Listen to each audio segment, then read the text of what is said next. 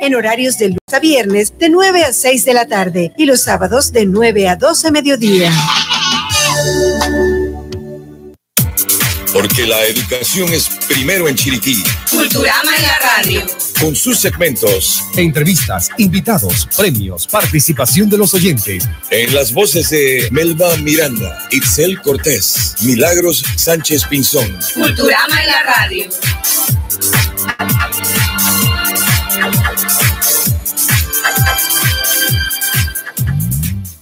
Feliz año nuevo para todos los amigos de Chiriquí, Veraguas, Bocas del Toro, la comarca Nove Buglé, que nos escuchan a través de la 106.9 FM de Radio Chiriquí o por el canal 861 de Cable Onda y al resto del mundo que nos escucha y nos ve gracias al sistema real audio de Internet a través de Facebook y YouTube.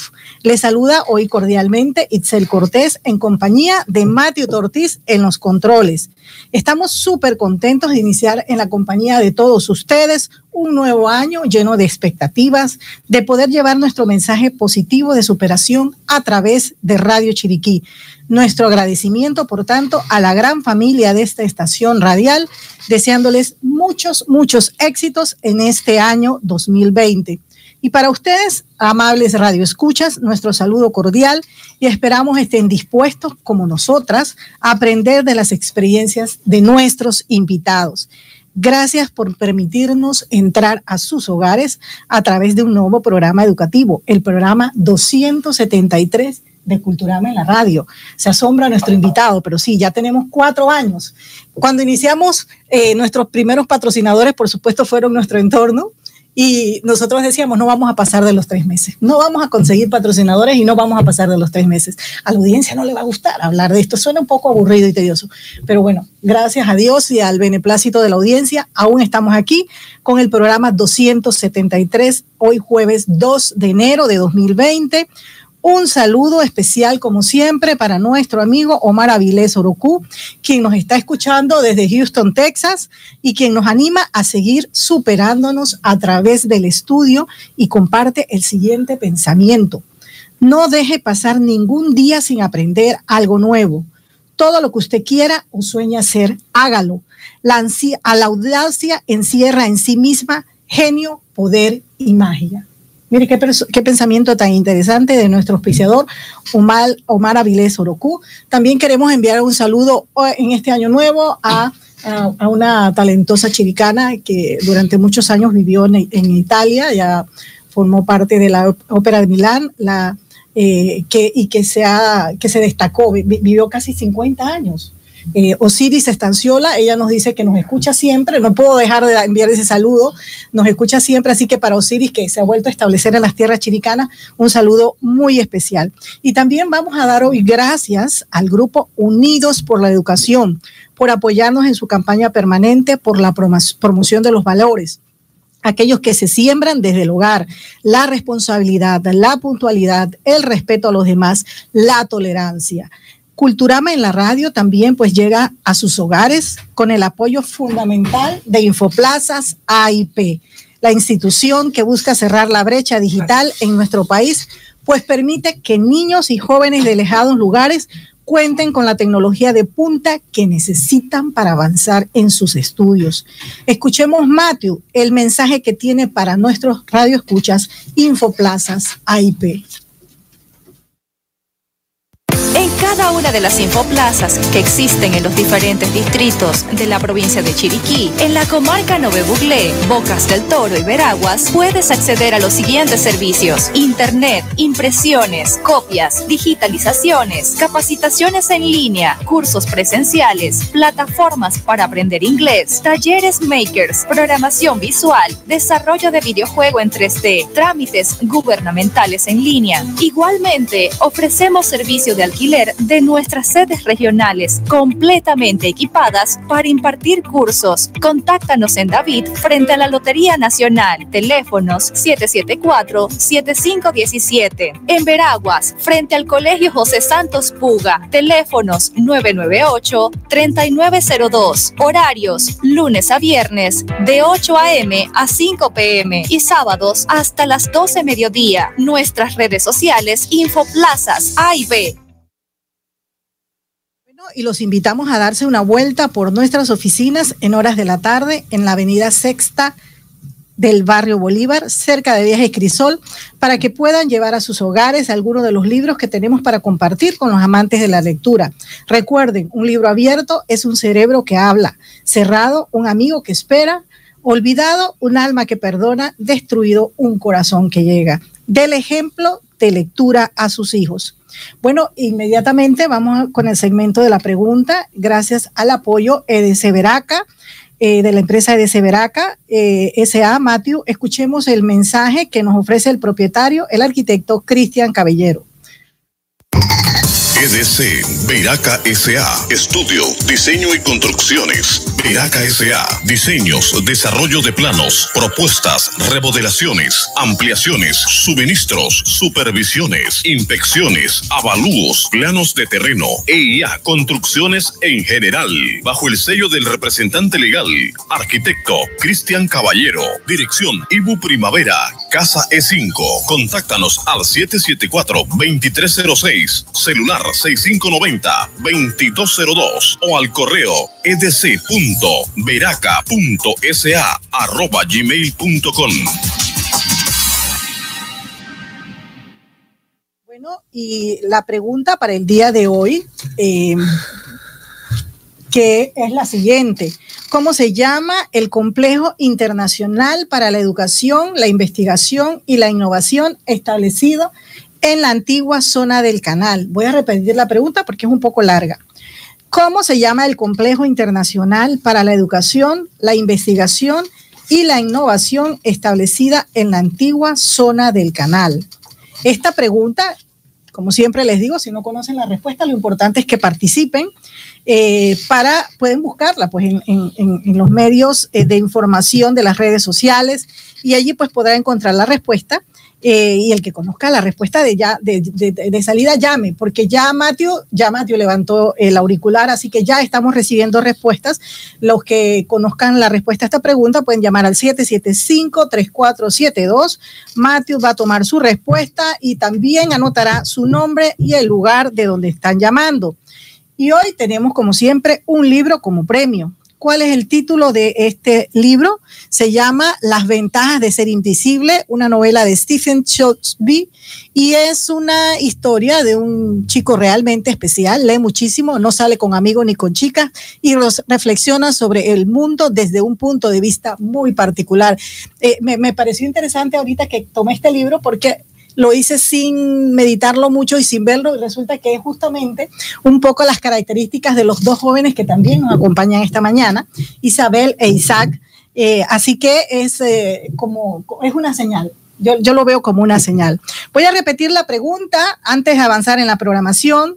¿Cómo se llama el Complejo Internacional para la Educación, la Investigación y la Innovación establecido en la antigua zona del canal? Bueno, y vamos a escuchar lo que nos ofrece la Universidad Tecnológica Oteima, formadora de líderes para este periodo de vacaciones 2020. Desarrolle las competencias y estrategias educativas que promuevan aprendizajes significativos en estudiantes de nivel medio, inscribiéndose en el profesorado en educación media diversificada de la Universidad Tecnológica Oteima. Matrículas abiertas, horarios disponibles, nocturnos o sabatinos. Para más información, contáctenos al 775-285. Universidad Tecnológica Oteima, formadores de líderes. Bueno, vamos al principal segmento de esta mañana. Son las 9 y 12, 9 y 12 de la mañana. Esto es Culturama en la radio que se transmite por esta estación Radio Chiriquí y vamos a dar inicio al, al, segmento que es la columna vertebral de este programa. El segmento eh, La educación que queremos, que llega por cortesía del Instituto Nueva Luz cada día más fuerte en su propuesta educativa, ofrece técnicos superiores reconocidos por el Meduca con las carreras que nuestra región necesita. Su lema, educando para un mundo competitivo. ¿Dónde queda el Instituto Nueva Luz? Pues a un costado del Parque Infantil en el barrio del Carmen y diagonal a la Escuela José María Roy. Para mayores informes pueden llamar al 850-6811 o al 850-6812. Y tal como fuera anunciado en el último programa del año pasado, nos acompaña hoy como invitado especial en el segmento de la educación que queremos el abogado, empresario, escritor y filántropo panameño Juan David Morgan. Eh, él es hijo de Benigna González y Eduardo Morgan Álvarez. Yo quiero que iniciemos por allí. Eh, usted es chiricano, así aparece en sus biografías, o sea que usted reconoce que usted es chiricano. Sí, antes que nada, muchas gracias.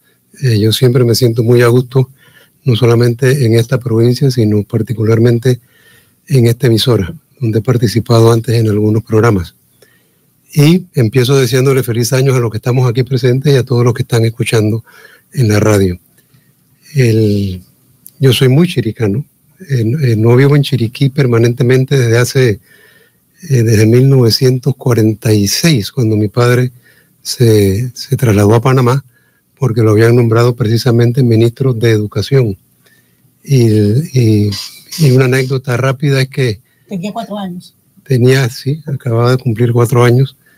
Mis hermanas, que son bastante mayores que yo y eh, ya, ya estaban en edad de, de tener novios, así es que eh, mi mamá decidió que sí, nos llevamos toda la familia para Panamá. Y eh, la primera decisión que tomó mi padre, su primera actuación como ministro fue que le duplicó el sueldo a los maestros.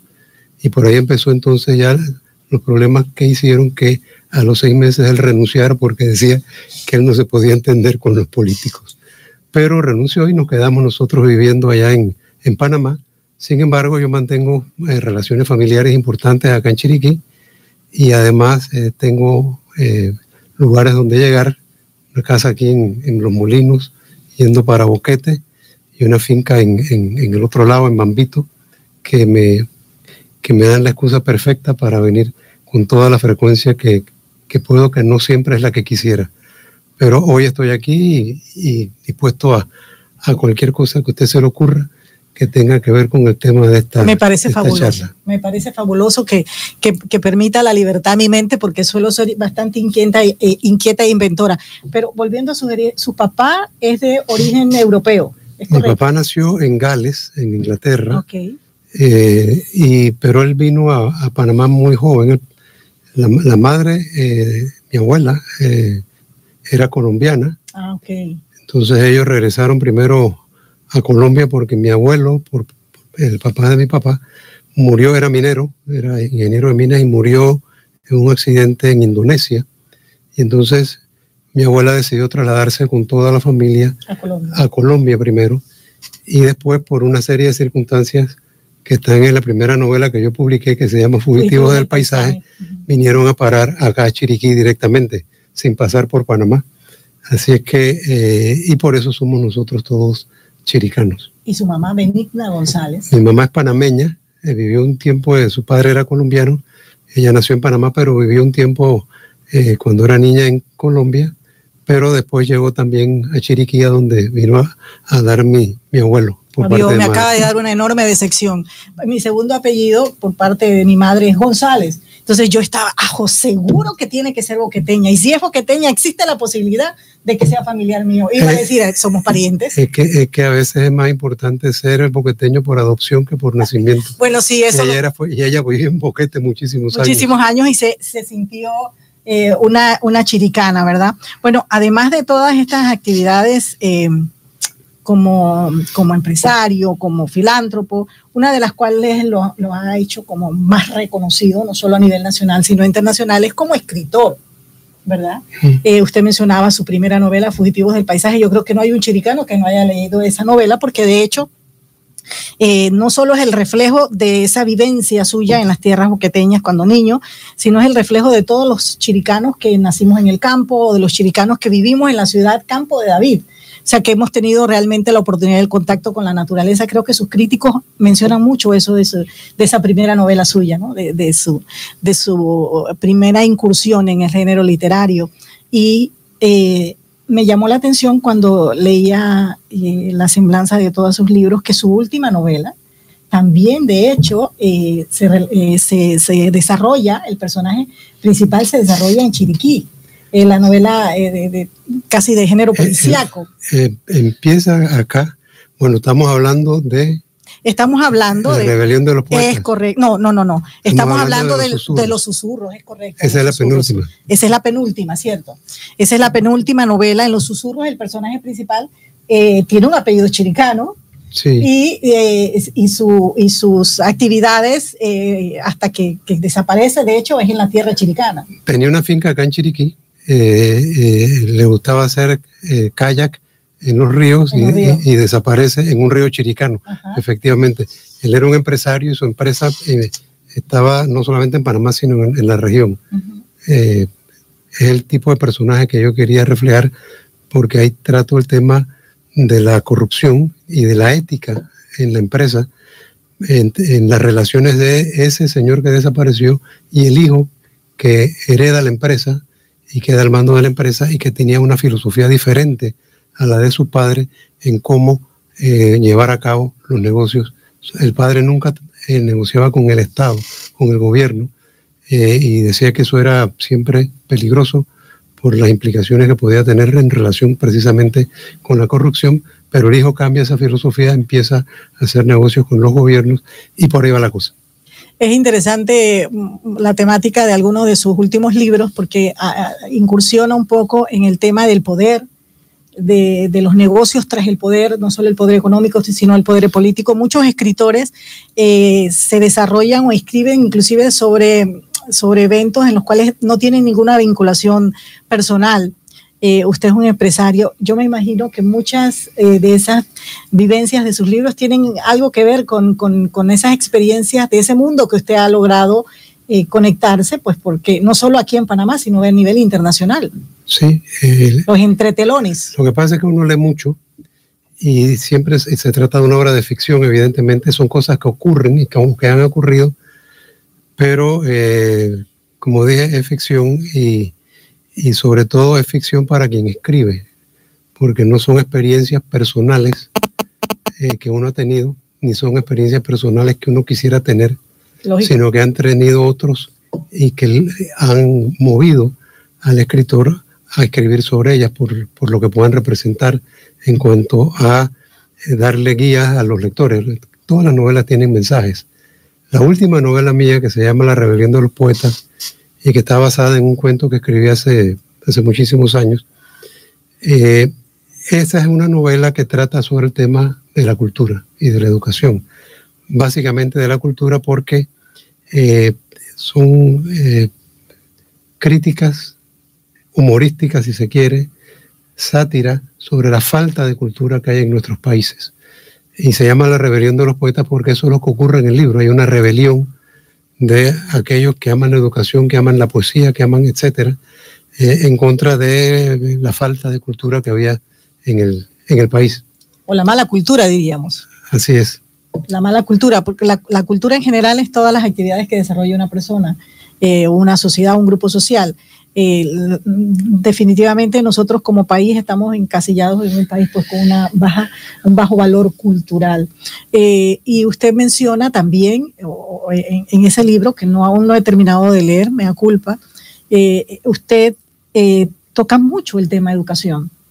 Creo que eh, a nosotros nos movió mucho cuando, cuando supimos de su obra precisamente ese tema, porque nos sentimos eh, fortalecidos en esta campaña que se lleva en este grupo, que se lleva en Chiriquí, con, di- con diferentes organizaciones, la Cámara de Comercio, APD, Unidos por la Educación, eh, sobre el debate y la generación de ideas, de interés por parte de la comunidad en general, eh, de preocuparse por la educación más allá de que si tenemos o no estructuras físicas para la escuela, sino de la educación de fondo. Sí. Usted participa activamente en organizaciones que tienen que ver con este tema. Sí, bueno, eh, un día me llamaron y me dijeron que era merecedor de un premio que da el COSPAE por excelencia en educación, en actividades relacionadas con la educación. Yo me sorprendí, pero después me di cuenta, eh, eh, por lo que me dijeron cuando vinieron a visitarme, que yo sí había venido participando en muchos temas que tienen que ver con educación, eh, entre ellos, por ejemplo, la ciudad del saber. Pero a raíz de eso, eh, uno se va envolviendo cada vez más. Y es un tema apasionante porque es el tema más importante que tiene el país. Eh, como hablábamos hace un rato con don Robert Patiño, aquí el, problema era que no sabíamos que teníamos un problema que era la mala calidad de la educación. Y eso creo que lo conversamos hace como cinco años, en ocasión de que me otorgaron también el, el premio Ramón Guerra.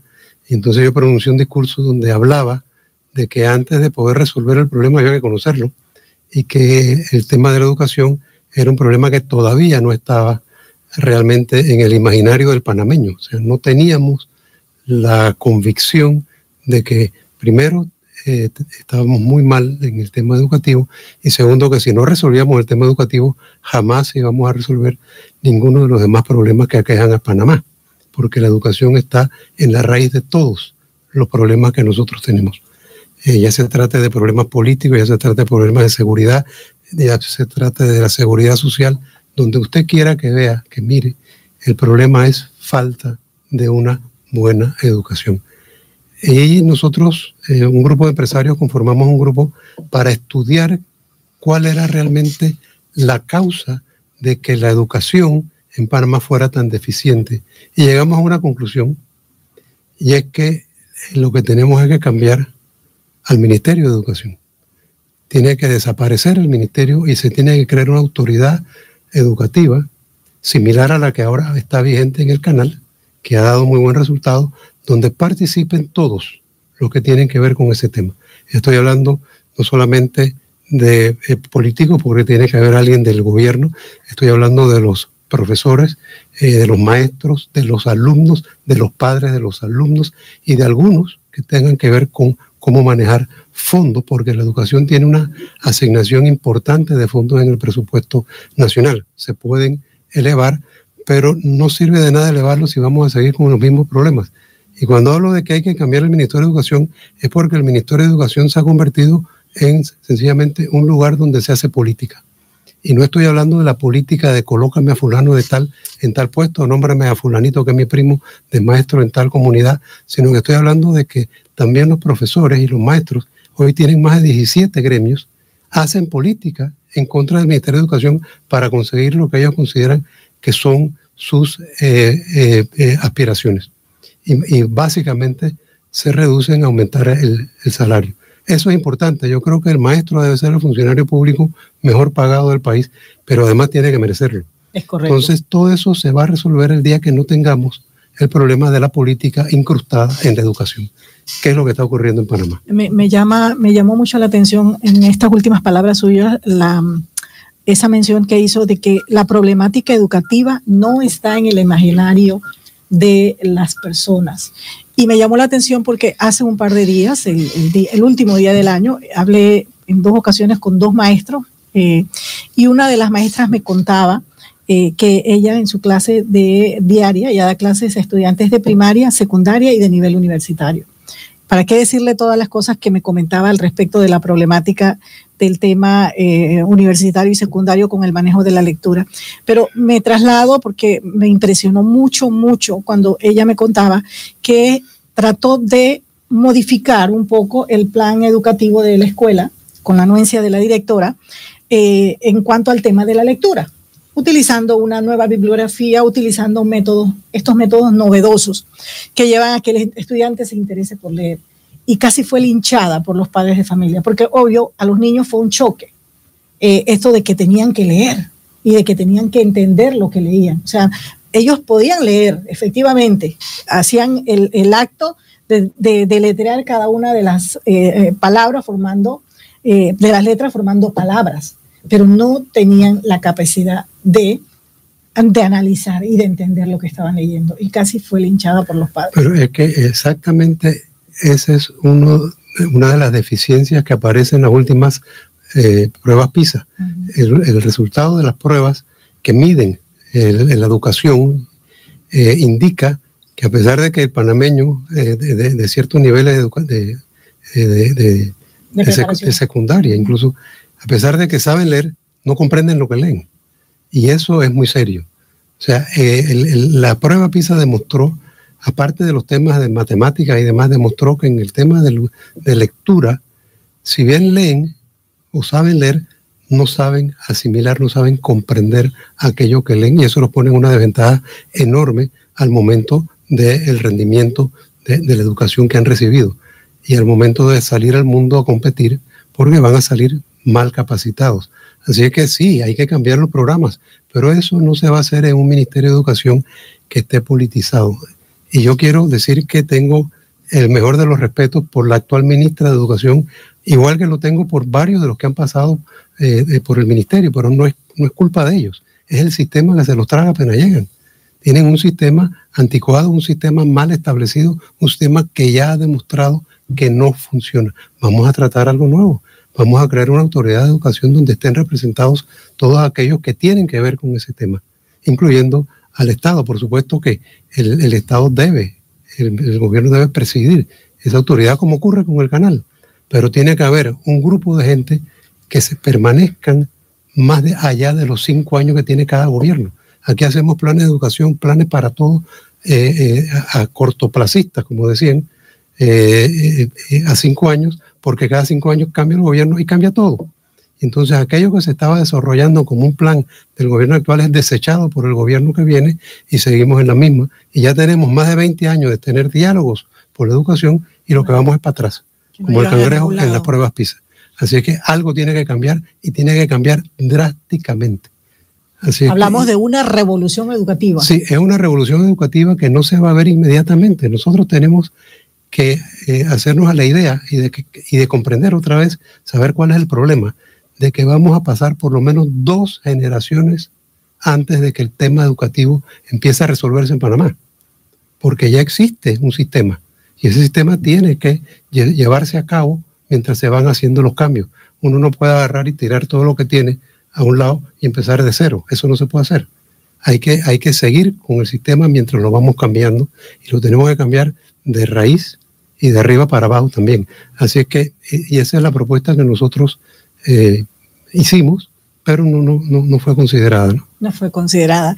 Eh, lamentable eh, esto que usted nos menciona, porque de hecho vemos cada día, por ejemplo, las experiencias en el tema educativo de países como Asia, Tailandia, en menos de 10 años modificó todo su sistema educativo y tiene a Tailandia como uno de los principales o de los primeros países en el tema educativo.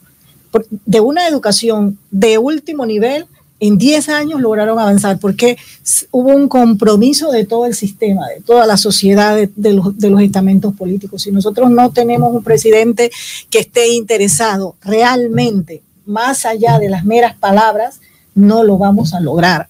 Eh, eh, una, una, cosa, un fenómeno interesante, don Roger se alegraba mucho cuando escuchábamos en la pasada campaña educativa que todos los políticos que vinieron a Chiriquí, todos los candidatos a presidente, hicieron mucho énfasis, resaltaron mucho el tema educativo.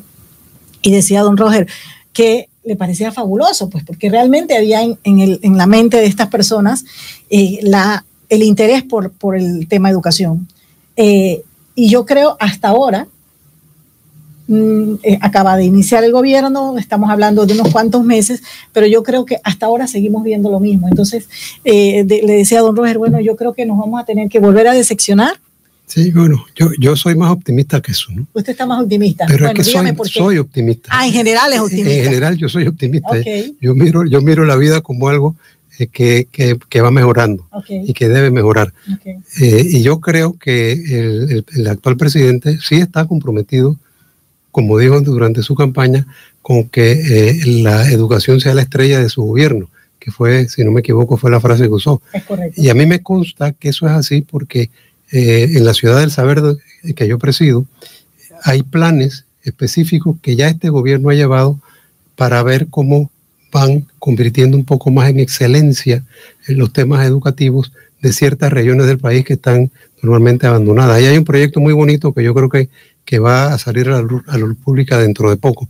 Y eso es producto de la, del interés y de la inquietud que tiene el presidente por llevar a cabo ese proyecto. Yo creo que si no hace un cambio trascendental, como dije antes, en el propio ministerio, en, la propia forma como nosotros estamos manejando la educación, vamos a seguir invirtiendo recursos que no van a estar bien aprovechados, porque no vamos a, educar y a, poner en la calle a muchachos que sean competitivos sobre todo a nivel universitario, que eso también hay que incluirlo en la educación.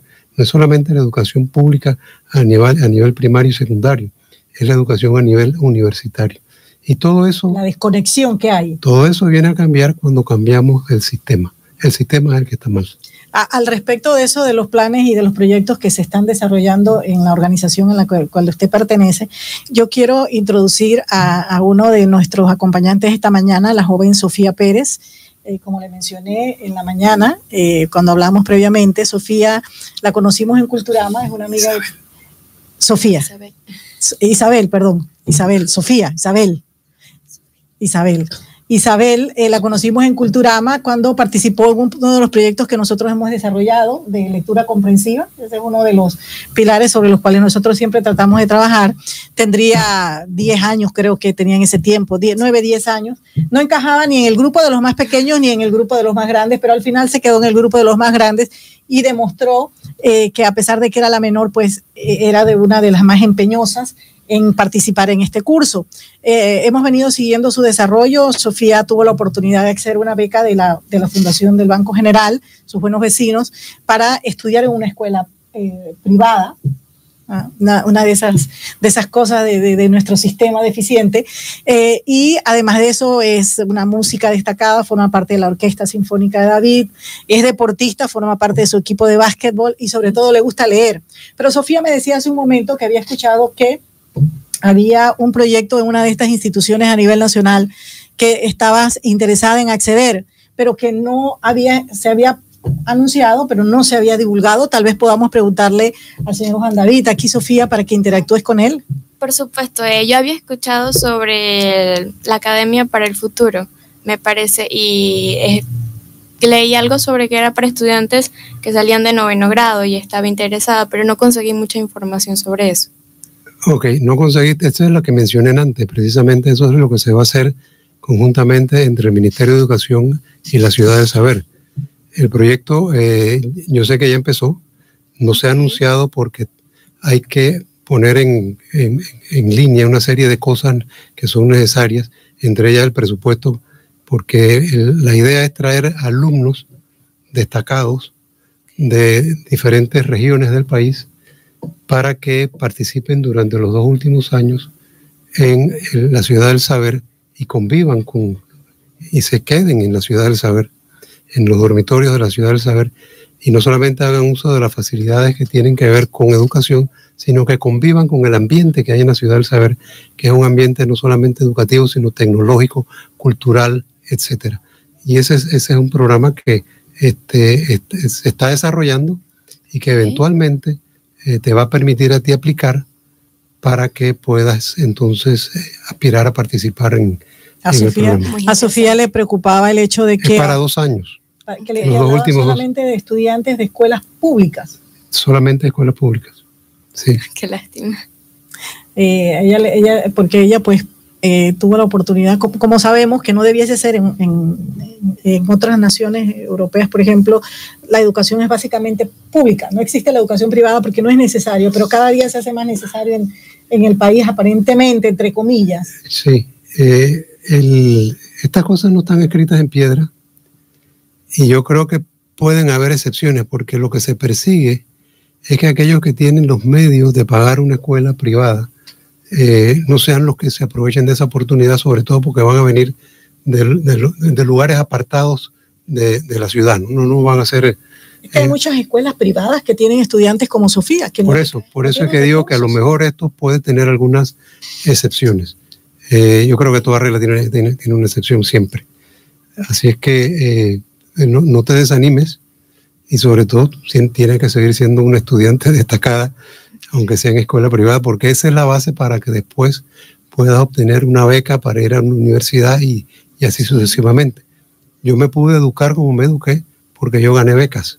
En ese tiempo mis padres no podían pagar la educación a la que yo aspiraba, eh, y mucho menos la universidad a la que fui a hacer una maestría en los Estados Unidos, pero eso me lo gané porque saqué muy buenas calificaciones. Bueno, usted es uno de esos jóvenes, entiendo que fue eh, primer lugar en su promoción cuando se graduó de leyes en la Universidad de Panamá y también fue, eh, se, se, destacó como un buen estudiante en Yale. ¿Usted estudió en Yale? Sí, yo, yo, tuve, yo tengo un hermano que como que me obligaba, es cinco años mayor que yo, y como que me obligaba a ser bueno. y a ser buen estudiante porque él era buen estudiante. No le quedaba. Y, y, él se ganó el primer puesto, no solamente en la Facultad de Derecho, sino también el primer puesto de la universidad.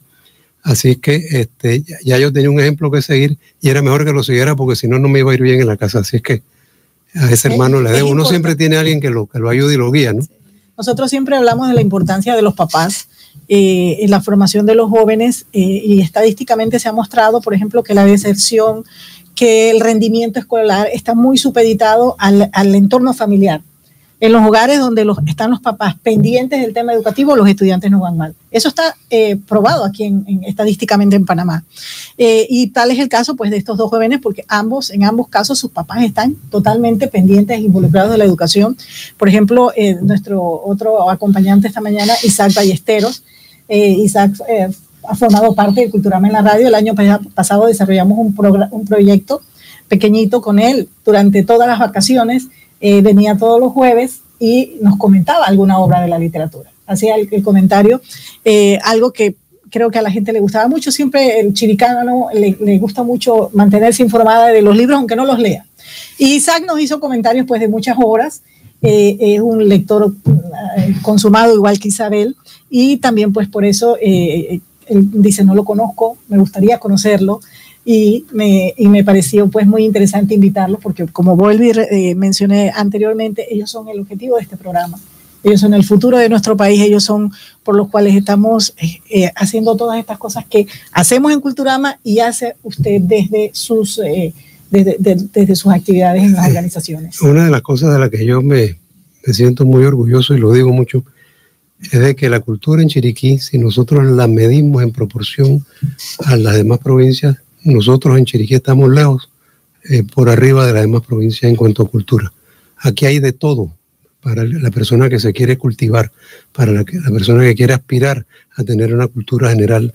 Hay, no solamente hay cuestiones musicales, hay conservatorios que producen eh, músicos eh, muy buenos. Yo escuché uno de los mejores coros que he escuchado, lo escuché aquí en, en, el grupo de la comarca. En David, que es una cosa que, que es bellísima.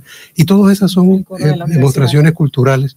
Y el, lo que me dice de este joven que viene y que, y que, se presenta como ya como crítico literario en un programa a la edad que tiene, que está, me dijo que estaba en un décimo, en un décimo grado, es una cosa que habla muy bien de nuestra cultura aquí en Chiriquí. Así que eh, yo me siento, como dije antes, sumamente orgulloso de esa realidad. ¿Tú, Isaac, quisieras comentarle o preguntarle algo al señor Morgan después de haberlo escuchado? Eh, ¿Tienes alguna inquietud que quisieras transmitirle a él y que tal vez igual que a Sofía él te pueda solventar? Eh, yo le digo a ambos, yo espero, no sé por qué tengo la, la, corazonada y que los conozco, que alguno de los dos va a ser escritor. Eh, Isaac. no tanto específicamente una pregunta sobre el tema actual, pero es más histórica, pero también tiene mucho que ver con la actualidad ya que la pregunta que quisiera eh, formularle eh, es sobre los países europeos en la historia antigua. Por ejemplo, eh, ¿usted qué opina acerca de cuál podría ser una de las razones o cuál podría ser una de las medidas que ayude a ayudar, se podría decir, a mejorar la educación. Por ejemplo, en Francia, en el siglo de las luces o siglo XVIII, se utilizaba a libres pensadores como Maximilien Robespierre, que llevó al pueblo francés a una revolución. Eh, eso también ayudó a ilustrar al pueblo francés y sacarlo de la ignorancia en la que vivía generalmente esa sociedad, porque solamente las personas de la clase alta tenían acceso a la educación. Lo mismo se daba en Inglaterra, solamente que allá la regulación del rey, que actualmente en Panamá se podría decir el presidente, era regulada por el Parlamento. Y no sé qué opina usted si aquí en Panamá utilizaremos esas medidas históricas, como crear un Parlamento que regule las ideas de un presidente. Una independencia real. Las realidades históricas a las que te acabas de recibir responden a una época, y una época superada por la humanidad ya de lejos y mucho más superada hoy en día, donde la tecnología nos ha hecho dar un salto hacia adelante eh, que nosotros, por lo menos mi generación, jamás imaginó que podía ocurrir. Robespierre es un producto de su época. Voltaire, que fue realmente el que enseñó al pueblo francés, también es un producto de su época. Y el Parlamento inglés eh, surge por la necesidad de los ingleses de controlar al monarca. También es un Parlamento que responde a la época. Eh, hoy en día nosotros, afortunadamente, todas esas eh, etapas las superamos, porque eran etapas que la humanidad tenía que superar para llegar a donde estamos hoy. La humanidad ha avanzado mucho, y no solamente por el tema de la tecnología, ha avanzado mucho porque ya no existen realmente las monarquías que existían antes, monarquías que, cuando digo monarquías, eran gente que mandaba de verdad. Ahora los reyes son reyes nada más que de nombre. O sea, España tiene un rey, Inglaterra tiene una reina, pero hoy no gobiernan ni el rey de España ni la reina de Inglaterra. Gobiernos autocráticos. Gobiernos, sí, esos eran los de antes. Gobiernan ahora los representantes del pueblo que están sentados en las Cortes Españolas o en la Cámara de los Comunes en, Inglaterra. Porque ni siquiera la Cámara de los Lores en Inglaterra tiene el control sobre lo que va a pasar en el país en cuanto a las leyes. La tiene la Cámara de los Comunes, que son los elegidos por el pueblo. Así que ese salto que nosotros hemos dado determina que la realidad que nosotros tenemos que enfrentar es una realidad que no se puede medir ni vivir conforme a los patrones del siglo eh, de las luces, como se llamó entonces. Yo creo que el siglo de las luces realmente es este siglo. Eh, ahora sí nosotros estamos con unas luces que nunca imaginamos que íbamos a concebir. Yo acabo de ver un, programa donde retrataban a la, a la Tierra desde una distancia tal que la Tierra parecía un punto como lo que uno pone en los escritos, un punto, y era un punto celeste. Y el individuo decía, y ese es el único punto del universo habitado, y mire todo lo que ha pasado en ese punto celeste del universo. Cuando vemos las cosas desde esa distancia y nos damos cuenta del privilegio que tenemos, ahora estoy hablando de todos los que habitamos en la Tierra, de estar en el único planeta que realmente, eh, eh, eh, por lo menos hasta donde pueden averiguar los, los especialistas en estos temas, está habitado, nosotros tenemos un privilegio que tenemos que no solamente aprovechar, sino que respetar. Y por eso es que ha nacido ese movimiento tan bello de hay que ver cómo cuidamos la tierra que tenemos, porque es la única. Eh, así es que, bueno, yo espero haber respondido a tu pregunta. Este tema da para mucho más, pero... Eh, este programa no da para tanto. pero bueno, vamos a hacer un alto esta mañana, vamos a continuar con eh, el invitado en unos minutos, pero también queremos agradecerle el apoyo para esta programación a la Fundefoc, eh, jóvenes de nuestra provincia pudieron culminar sus estudios secundarios, seis en total, egresados del Félix Olivares, del Beatriz Miranda de Cabal, del Colegio Francisco Morazán y del IPT David. Eh, fue la graduación 2019 de alumnos becados y subsidiados por la Fundefoc. A partir de enero de este año se abrirá el concurso de becas universitarias para contactos. Pueden llamar al 205-0180 en las oficinas en Panamá y al 6673-4750 con el señor Roberto Taylor en Chiriquí, porque la vida es acción, vívela. Y también eh, queremos agradecerle el apoyo a este programa, a Productos Químicos IBIS, ubicado en Doleguita. Le ofrece todo en reactivos químicos para profesores, investigadores, estudiantes de secundaria y universidad. También vidrieras para los laboratorios de escuela, instituciones e industrias en general, productos industriales, ácido potasa, cáusticos, limpiadores de llantas, grasas, en fin, de todo lo que usted busque en materia química, puede consultarlo al 775-8919 con el profesor Dionisio Pérez. ¿Y sabían ustedes que algunas de las empresas más exitosas del mundo tienen en sus programas de acción la responsabilidad social permanente? No solo están preocupados por tener clientes, sino por dejar un impacto positivo en la comunidad local y en la sociedad nacional promotora Río Caldera SA, que tiene su proyecto residencial en Valle del Nance, en Las Lomas, lidera además un proyecto con los niños de la comunidad de la escuela Mata del Nance en Las Lomas, aquí en el distrito de David. Todos los sábados, por aproximadamente tres años, se imparten talleres de pintura en la escuela de Mata del Nance sin costo al niño, para el niño y los jóvenes de la comunidad. Y bueno, Mateo, eh, son las nueve y cuarenta y seis ya. Eh, tenemos eh, respuestas para la pregunta que realizamos esta mañana.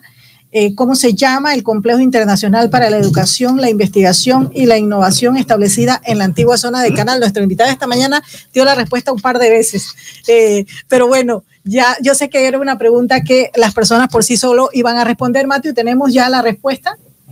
Sí, así es. El día de hoy participaron 17 personas. Hubo bastantes personas que se confundieron con la respuesta. Ah. Y entre ellos tenemos a Enitzia Ayala desde Alange, Atiel Rodríguez desde el Bongo Bugaba, Sinar Rodríguez desde Quiteño, Aracelis Lescano de Caballero desde San Juan El Tejar, Manuel Herrera desde David, Máximo Víquez desde La Concepción, Felicidad de Cortés desde Boquete, María Montenegro desde el Ibu Primavera, Don Adolfo Ríos desde Hornito, Dora Castillo desde Huacarriba, Manuel Arjona desde David, Minerva Pinzón desde Los Naranjos, Editzia, Ed, de González desde Boquete, Idalides Caballero desde el Banco de Rovira, Henry Solís desde el Barital, Juan Antonio Acosta desde el Banco de Rovira y Marilis Doronsol desde La Concepción. 17 personas el día de hoy. Bueno, eh, hoy, no le vamos a pedir a uno de nuestros invitados que nos dé la respuesta. Hoy le vamos a, que nos dé el número, perdón, para elegir la persona que se ganó el libro de esta mañana. Hoy le vamos a pedir a una persona que está tras bastidores, eh, que acompaña a nuestro invitado principal el día de hoy, eh, a su señora esposa. Sí, vamos a pedirle que nos dé un número del 1 al 19, ¿correcto? Sí, 17. Del 1 al 17 para elegir a la persona que se va a ser merecedora de este libro. Eh, eh, teníamos una conversación previa aquí entre los caballeros y yo al respecto de las damas tras el trono, pero yo, yo les decía que era una, una apreciación muy masculina eh, para achacarle entonces la culpa a las mujeres. Eso siempre ha sucedido en la historia. A ver, ¿su esposa se llama, señor? Ana Elena. Ana Elena, Ana Elena, Ana Elena nos da un número del 1 al 17. El que se lo... 6. El 6, el 6, Matthew, para ver quién, eh, se, quién es el número 6. El número 6 es el señor Máximo Víquez desde La Concepción. El señor Mac- Máximo Víquez desde la Concepción, pues se ganó el libro Las ventajas de ser invisible. Es un libro más orientado hacia los jóvenes. Yo me imagino que el señor Máximo puede tener hijos, eh, nietos, sobrinos, alguien pues que le interesaría leer, o a él mismo, porque realmente para todo el que le gusta la lectura, en cualquier libro puede encontrar cosas interesantes y dignas de aprender. Y aunque se llame Máximo, puede ser un señor joven. Es correcto, también puede ser un señor joven, es cierto, tiene toda la razón. Muchísimas gracias por el comentario. Ya yo estoy también, ah, es que se me ha pegado un poco aquí. Estoy siendo prejuiciosa por, por ustedes dos. Bueno, y también debemos agradecerle a el, apoyo de Impresos Modernos con su propietario Omar Hassanieh. No olviden que de Impresos Modernos salen todas las obras históricas editadas por Culturama y nuestra publicación semanal. El teléfono de Impresos Modernos donde usted puede cotizar sus trabajos es el 775-3015. Eh, repito el número 775-3015, pero para la respuesta a nuestra pregunta de hoy, le vamos a pedir a nuestro invitado que la, que la, que explique un poquito muy brevemente, eh, porque la respuesta es la ciudad del saber. Díganos a los radioescuchas, para sobre todo para todos aquellos que no eh, entendieron en principio la pregunta, ¿qué es la ciudad del saber? Sí, la Ciudad del Saber es, un, es una fundación eh, educativa, una educación, una fundación privada sin ánimo de lucro, donde participan conjuntamente el, sector privado con el Estado, con representantes de la academia, con representantes de los eh, trabajadores eh, y, otros representantes de eh, la sociedad civil. Este, y esa ciudad del saber lo que hace y, y la razón por la cual surge es porque se necesitaba eh, en, en- en el momento en que surgió, se necesitaba una eh, institución que reemplazara al colegio que había, al college, mejor dicho, eh, que había, era una universidad de dos años que había en la antigua zona del canal. Entonces dijeron, esta está acreditada, vamos a mantenerla. Y hay uno de los que estaba presentes, don Gabriel Luis Galindo, eh, y conjuntamente con don Fernando Leta dijeron, vamos a hacer mejor una ciudad del saber. En el momento en que lo dijeron, no sabían lo que era la ciudad del saber realmente. Era un sueño, era un proyecto que tenían y que se fue concretando y que hoy es lo que anunciaron en este programa.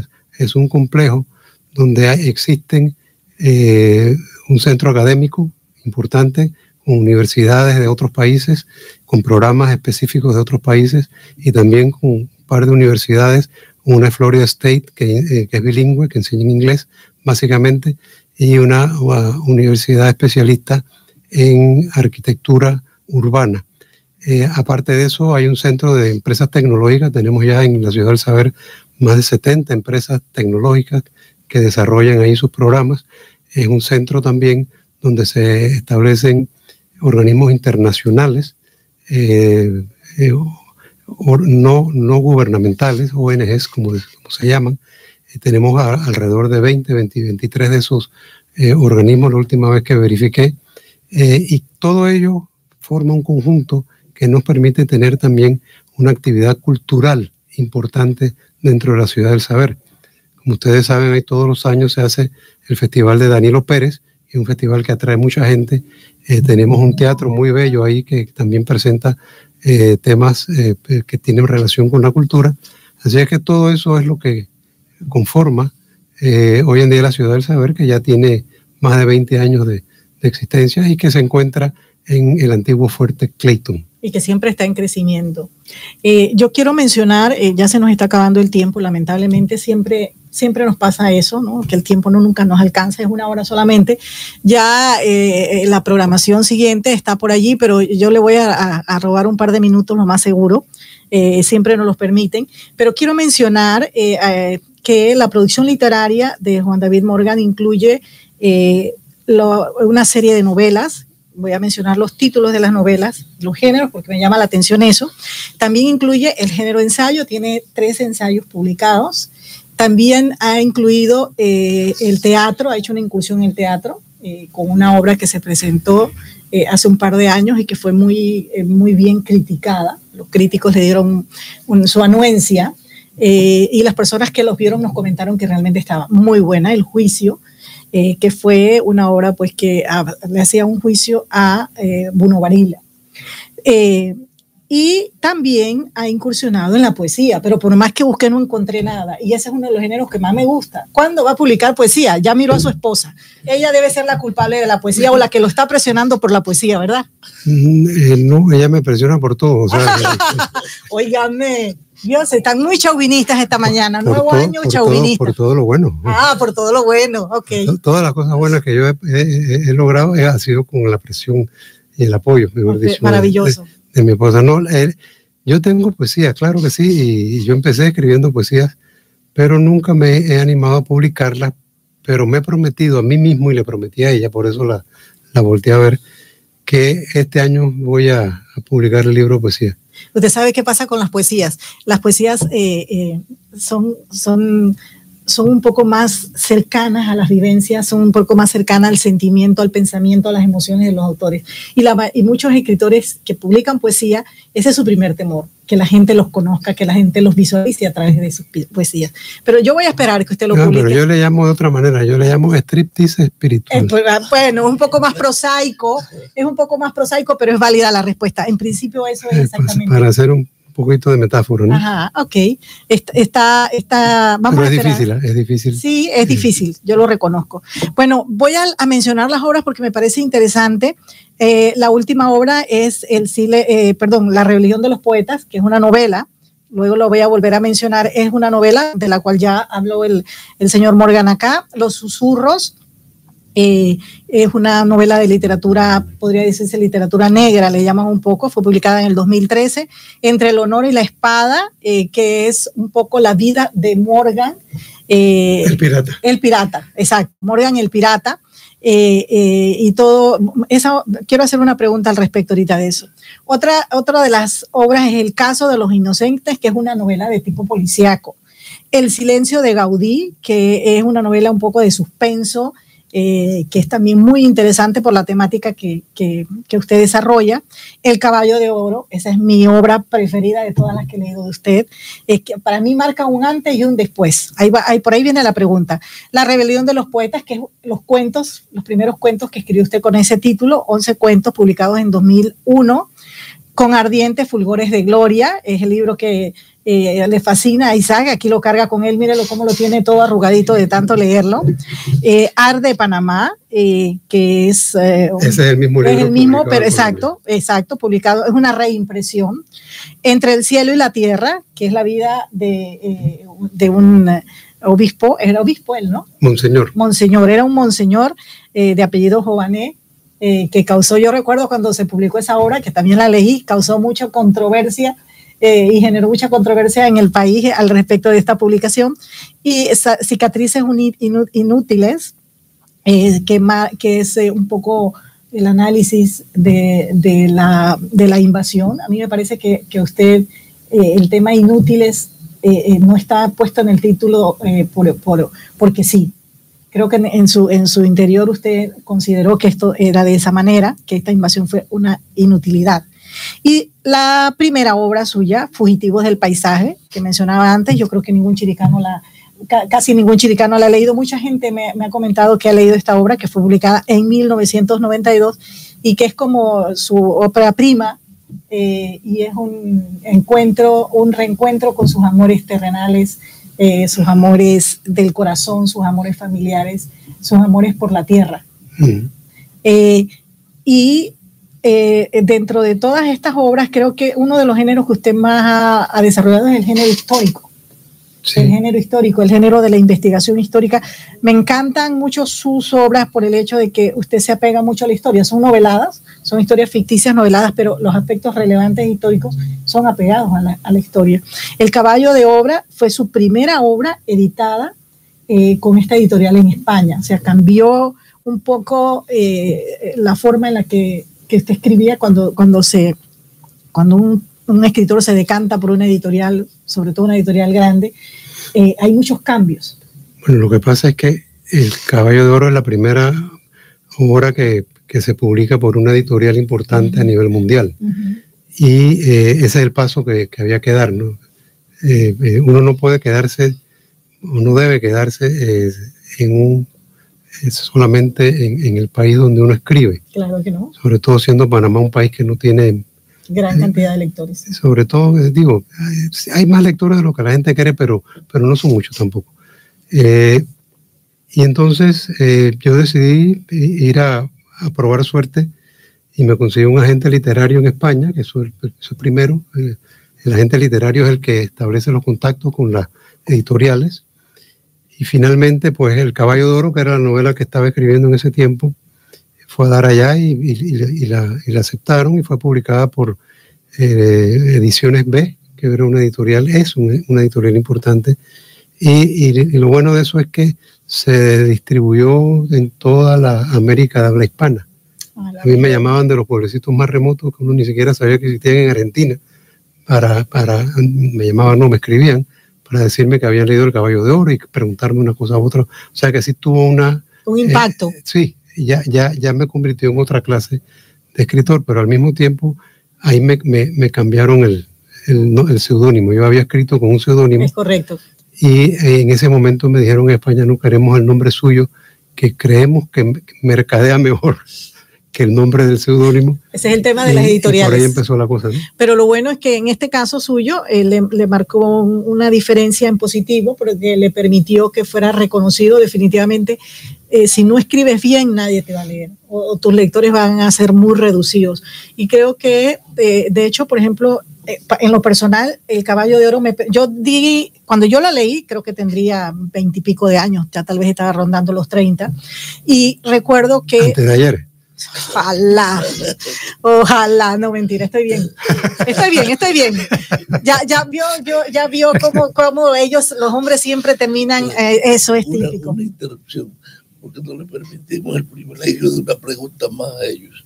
Ah, también podríamos, podríamos. Vamos a terminar aquí con esta, con esta, eh, con esta obra eh, que me permitió a mí, yo creo que para muchos fue significativo eso, entender la historia. Toda esa historia que uno da de la escuela, que está como desestructurada, le permitió a uno leerla de forma eh, y entenderla. O sea, yo todo, todo estaba relacionado. Entonces me pareció, me parece, me sigue pareciendo la obra histórica mejor lograda eh, de un escritor panameño. Está traducida al inglés y al, y al japonés. japonés, correcto. Eso me pareció muy interesante, chicos. ¿Ustedes sabían eso? Sí.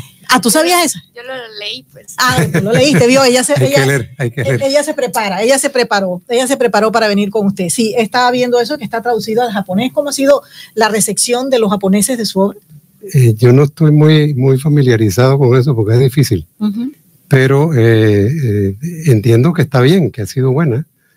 Eh, eh, para, para para ser francos, eh, todavía no he recibido ningún cheque de Japón.